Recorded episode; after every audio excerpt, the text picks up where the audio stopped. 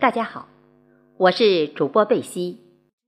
今天我将继续诵读扎楚的短篇小说《刘老汉说媒五》，欢迎大家收听。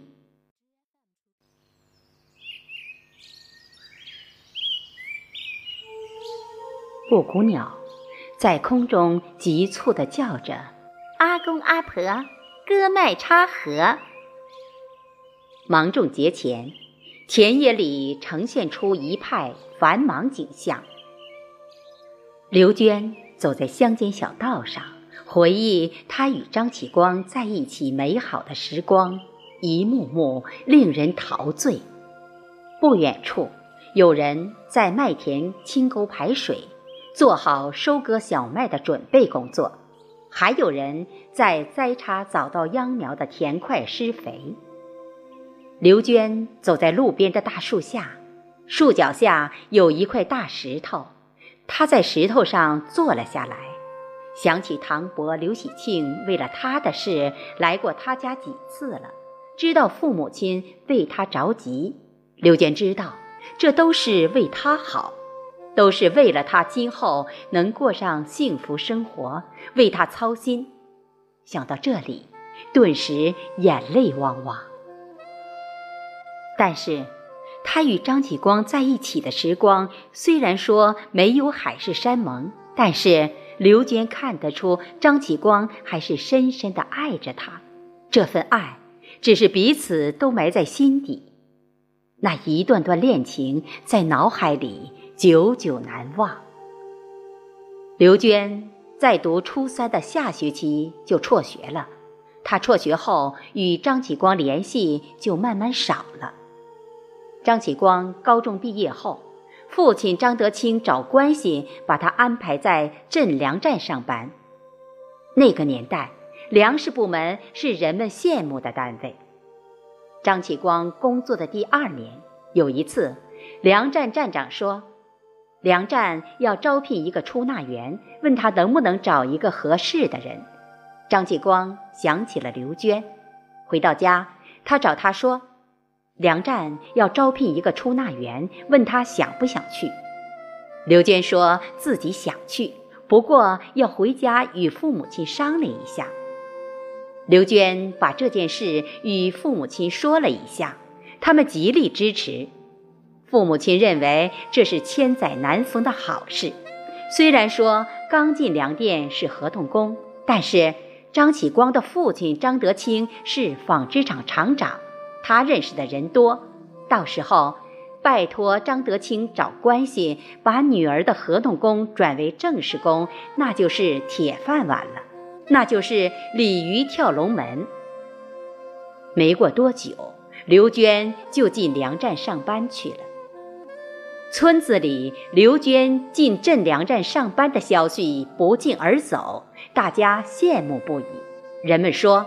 刘娟是小鸟变成了金凤凰，大家众说纷纭。有人说，那肯定是张启光喜欢上了刘娟。张启光聪明能干，工作认真负责，同事关系十分融洽。生活中，他省吃俭用，乐于助人，从没有因为自己是县纺织厂厂长儿子而高高在上。在收购粮食时，秉公办事，就是有亲戚朋友卖不合格的粮食，他坚决不收购。有一次，张启光的姑父卖三十包稻谷，其中五包有瘪谷，收购检验员不收。姑父找到他，张启光同样要姑父把瘪谷清理干净，再拉来卖。姑父十分不高兴。后来，姑父把这件事告诉了张继光的母亲。张继光母亲板着脸骂他：“你也太不近人情了！粮站粮仓那么大，五包瘪谷倒进去也不显眼。他是你姑父呀，这点面子也不给。”张继光母亲很生气的样子。张继光望着母亲，义正言辞地说。粮站是国家的粮库，我的亲戚朋友很多，大家都找关系卖不合格的粮食都收下来，粮仓就会因质量而出大问题。粮仓粮食质量不过关是要承担法律责任的。张启光镇定自若的一席话，他母亲好像听明白了，频频点头。镇粮站站长三十多岁，十分信任他，工作之余与他称兄道弟。要是站长出差，粮站所有工作上的事都委托张启光负责。刘娟刚进粮站头两个月，实习期进行了岗位培训，张启光也经常鼓励她。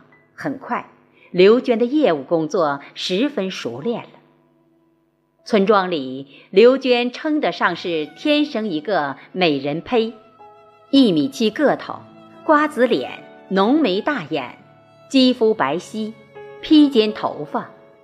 不过平常头发总是扎两个小辫子，穿着朴素、清新脱俗的古典美女，有小家碧玉之秀，人称万人迷。刘娟上班时。在他的窗口办事，男同胞们都要多站一会儿，多看他一眼。刘娟与张启光在工作之余，经常到镇电影院看电影。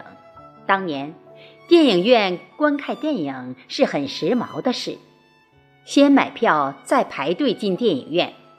电影院能够容纳上千人，一个人一个座位。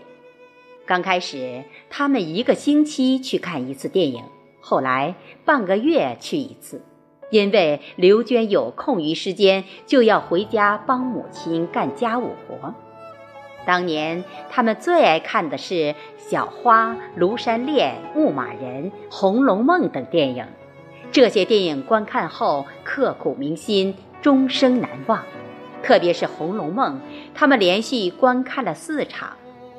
剧中林黛玉与贾宝玉两人情爱中的欢喜与悲伤耐人寻味，剧情精彩，跌宕起伏，人物的命运多舛。张启光与刘娟形影不离，在二十世纪八十年代，他们的思想很前卫。有时候，张启光与刘娟走路时还手牵手。